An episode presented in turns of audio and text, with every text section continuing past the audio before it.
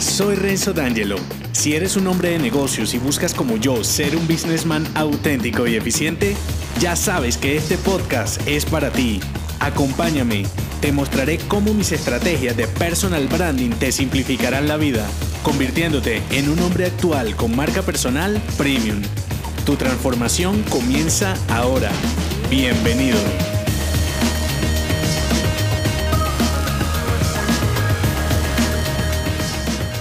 En este episodio te contaré lo importante que es tu nombre o el de tu negocio a la hora de establecer relaciones comerciales, porque es lo primero que recordarán tus clientes de tu marca personal y corporativa.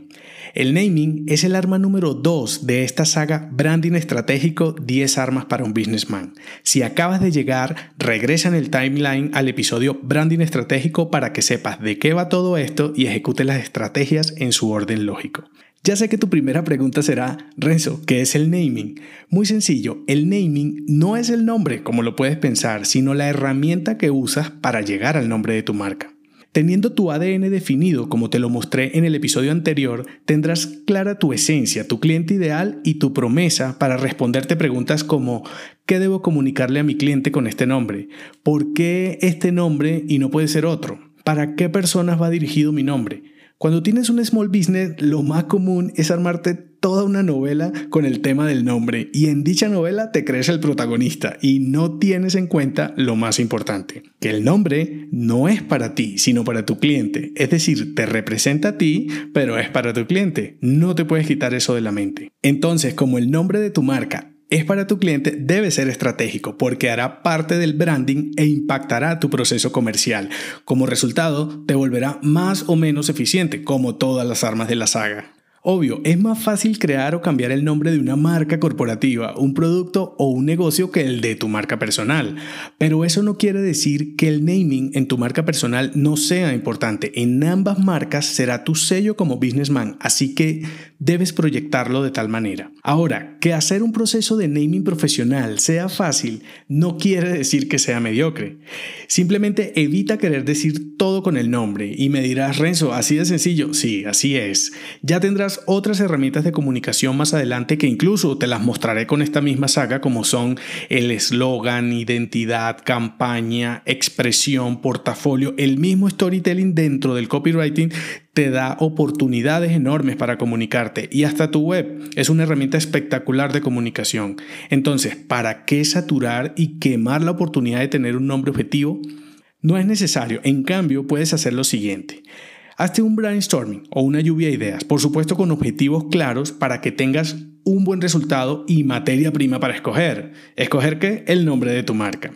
Recuerda que con la lluvia de ideas vas a crear o a transformar el nombre o los nombres de tus marcas. Puedes tener varios, que es un caso muy común, sin importar si tu marca es nueva o tiene más de 10 años. Eso no es relevante en un naming. Tú puedes tener una marca con más de 10 años y tener un naming mal hecho. Entonces hay que cambiarlo. No tiene, los años no pesan en el naming. Yo tengo mis propios enunciados, tal como te los compartí en el post de donde se desprende este episodio. Son 10 Puedes, al igual que yo, asignarles un valor numérico para que cada nombre obtenga un puntaje al final y te sea más simple elegir.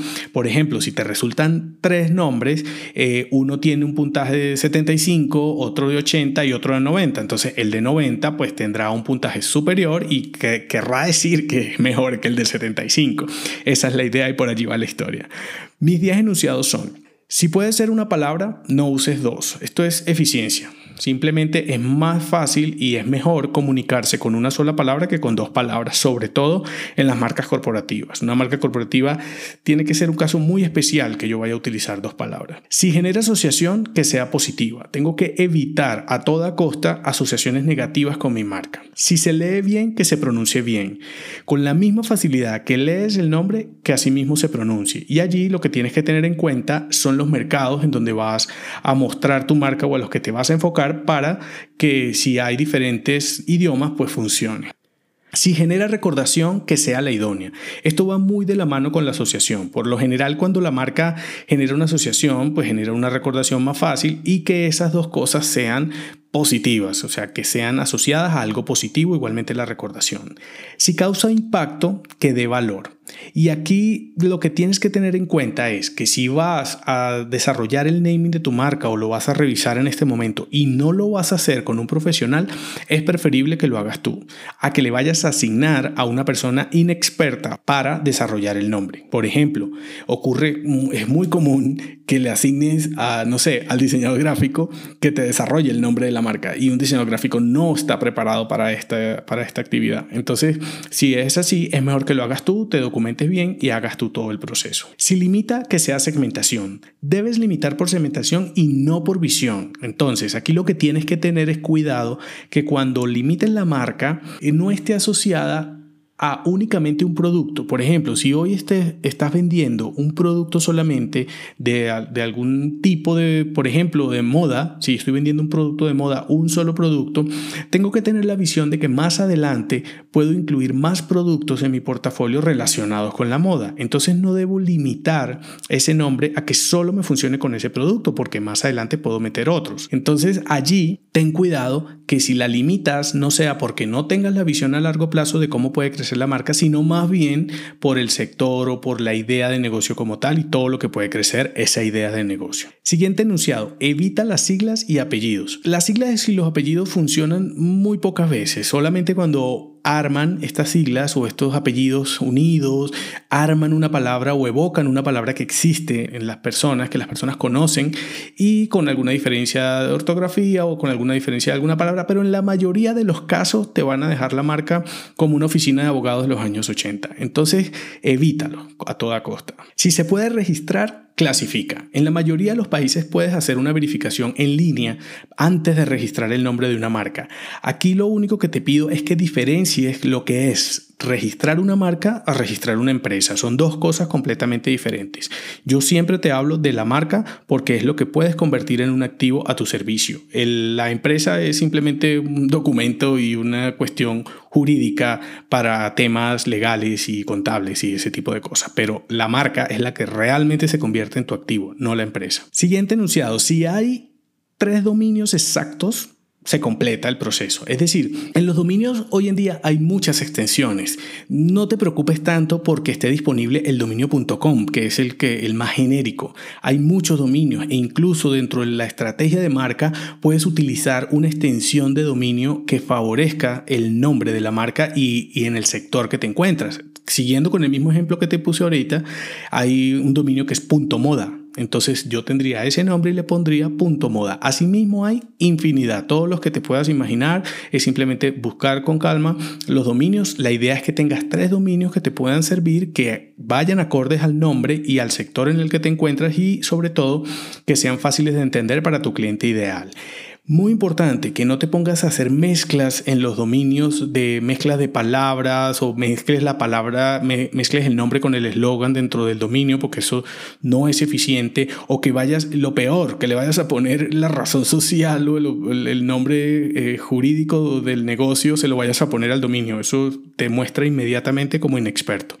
Siguiente enunciado, si se parece a un competidor, vuelve a empezar. Y aquí no hay discusión porque no serías entonces un businessman auténtico. Tienes, apenas sigues con todo este proceso, terminas todo el proceso del, de los enunciados y te da un nombre que se parece al de un competidor tuyo, hasta ahí llegó el proceso y tienes que volver a empezar.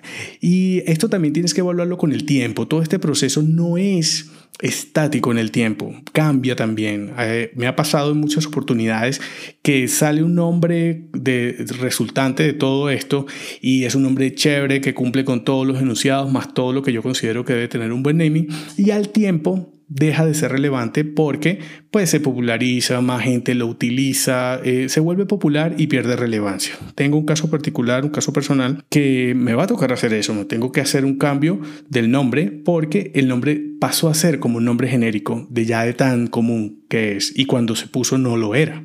Entonces eso debes tenerlo en cuenta. Yo pongo un ejemplo en mi blog de cómo debe ser un buen nombre. Y es así, imagina el nombre de tu marca como el de un buen álbum musical. Debe ser capaz de sintetizar y evocar todas las canciones en un solo título. Cuando tú miras un álbum musical, el artista tiene por entre 10 y 12 canciones aproximadamente, y en esas 12 canciones te está contando una historia. El título de ese álbum debe sintetizar toda esa historia en un solo título. Asimismo, debe ser el nombre de tu marca. Debe sintetizar toda la esencia, todo lo que tú tienes en ese nombre. Sobre todo en la marca corporativa, que es donde más libertad tienes. Tanto en tu marca personal como en tu marca corporativa, debes hacer un manejo estratégico de los nombres. El manejo del nombre en tu marca personal, primero, no es opcional. Sobre todo cuando ya tienes una marca de negocios y segundo, debes alinearlo a tu marca corporativa como te expliqué en el ADN. Aquí te mostraré un poco el manejo del naming en ambas, tanto en tu marca personal como en tu marca corporativa. En tu marca personal es más importante de lo que piensas. Si bien puede ser un poco más complejo simplemente cambiarte el nombre, en lo en cómo lo presentes, si lo presentas de una manera u otra, ayudará tanto la recordación como la asociación, dos de los 10 enunciados, y eso te puede aportar bastante valor. En el blog te puse un ejemplo que no era lo mismo si te llamabas Juan José Gómez Martínez que si usabas simplemente Juan González. ¿Por qué? Porque Juan González, así sea un poco común, tu cliente solo debe acordarse de dos palabras y no de cuatro, y seguro que conocerá a otra persona que se llame Juan y a otra que se apellide González, lo que facilitará la asociación y la recordación. Por eso te resalto tanto que el nombre es para tu cliente. Bueno, y en tu marca personal, el cómo usar tu nombre es parte de tu estrategia comercial, igual es para tu cliente. Y si te preguntas, Renzo, ¿hay diferencias si soy un diseñador, comunicador o marketer a si soy un abogado? Contador o asesor financiero, por ejemplo? Yo te respondería depende. La diferencia no debe, no debe ser tanto por el servicio que prestas, sino por el cliente que buscas. Sí es importante que no sea ridículo en tu sector, pero más importante es que sea amigable y cercano con tu cliente ideal. Recuerda que debes hablar con tu cliente como si de un amigo se tratara, como el ejemplo pasado que te puse, como si estuvieras en la sala de tu casa hablando con un amigo, así debe ser tu comunicación con el cliente. Si tu cliente ideal es un emprendedor joven, necesitarás mm, ser un poco más desenfadado y sencillo. Por el contrario, si tu cliente es un businessman de una gran corporación, deberás sonar un poco más serio y formal. Eso sí, sin caer en el común de tus competidores. No debes parecerte a tus competidores, debes salir, debes estar un paso más adelante sin hacer el ridículo. Yo siempre pongo el ejemplo que entre ser innovador y ser ridículo hay una línea y tú no debes superarla, debes llegar hasta el borde, siempre en el borde. Ahora, en tu marca corporativa, como te dije al inicio del episodio, es más fácil. Simplemente aplicas mis 10 enunciados y te aseguras de cumplir lo que considero debe ser el resultado de un buen naming, que es lo siguiente. Fácil de recordar, fácil de pronunciar, fácil de escribir, fácil de extender, fácil de entender, fácil de registrar y fácil de vender. Cumpliendo con esto y los enunciados tendrás un nombre ganador. Y si tu nombre actual o el de tu negocio es un desastre, no te preocupes, no eres una gran corporación, así que lo puedes cambiar ahora mismo. Ten en cuenta que un businessman no le pone sentimentalismos a los negocios, le pone estrategias y el nombre es una de ellas. Piensa en lo siguiente, es muy importante. Lo he visto en muchos businessmen que me consultan y lo he vivido yo varias veces. Así como los negocios y el mercado cambia, tú también cambias. Y aunque hoy ames la marca que tienes, mañana te puedes cansar de ella. Y si has construido una marca eficiente, venderla es una muy buena opción. Entonces el nombre de la marca cobra aún más valor estratégico, porque te facilitará vender todo el intangible de la marca e incluso su concepto si es ganador. El naming es tu arma número 2 como businessman. Así que quítale el sentimentalismo al naming y deja un sello eficiente que hable por ti teniendo presente que el nombre no es para ti, sino para tu cliente. Cumple los 10 enunciados que te mostré y piensa que todo cambia al igual que tú. Muchas de las dudas que te surjan ahora te las iré aclarando a lo largo de la saga. Por ahora responderé estas preguntas. Renzo, tengo un negocio que va dirigido tanto a clientes directos como a distribuidores. ¿Cómo me recomiendas que deba manejar mi nombre si los clientes directos son muy diferentes a los distribuidores? Fácil, dirige tu nombre a los usuarios finales, es decir, a tus clientes directos y a los usuarios que compran tu producto al distribuidor que en últimas debe ser el mismo cliente. O si no, pues tienes varios clientes ideales y ese lenguaje que vayas a utilizar, pues lo diriges al que va a utilizar tu producto, que es el último a quien va dirigido el producto. Segunda pregunta, ¿cómo puedo recortar mi nombre y no caer en el ridículo pareciéndome a una persona más joven de lo que soy? Sencillo, si la abreviación de tu nombre no te favorece o no te sientes cómodo, no te compliques, simplemente usa un nombre y un apellido, no más de eso. Si ves que te funciona mejor el primer nombre o el segundo nombre, el, si tienes segundo nombre, pues utiliza el segundo nombre y así mismo con el apellido o el segundo apellido. Pero utiliza solamente uno, un nombre y un apellido. Y ya. Tercera pregunta. He tenido el nombre desde que nací y estoy acostumbrado a escucharlo, pero ¿Cómo hago para saber si mi nombre requiere un cambio? Tú mismo te debes dar cuenta. Si las personas te recuerdan más por un nombre que por otro, un, apellido, si genera más asociación un apellido que otro. Digamos que agarras los 10 enunciados y los aplicas a los dos nombres si tienes dos nombres o a un nombre y a los dos apellidos y te vas a dar cuenta ¿Cuál es la mejor forma de utilizar el nombre, tu nombre y tu apellido? Yo no digo que salgas a cambiar el nombre, a lo que digo es que lo presentes de una manera que facilite la recordación en tu cliente ideal, así de simple. Si quieres que responda a tus preguntas, déjamelas en cada arma de la saga Branding Estratégico 10 armas para Businessman en mi blog y las responderé en esta sección. En el próximo episodio te mostraré el eslogan como el lema de un businessman. Sácale mejor partido revisándolo al mismo tiempo que tu naming para comunicarte eficientemente. Si te ha gustado este episodio, déjame 5 estrellas en iTunes. Así podré darte más estrategias y será tu forma de patrocinarme.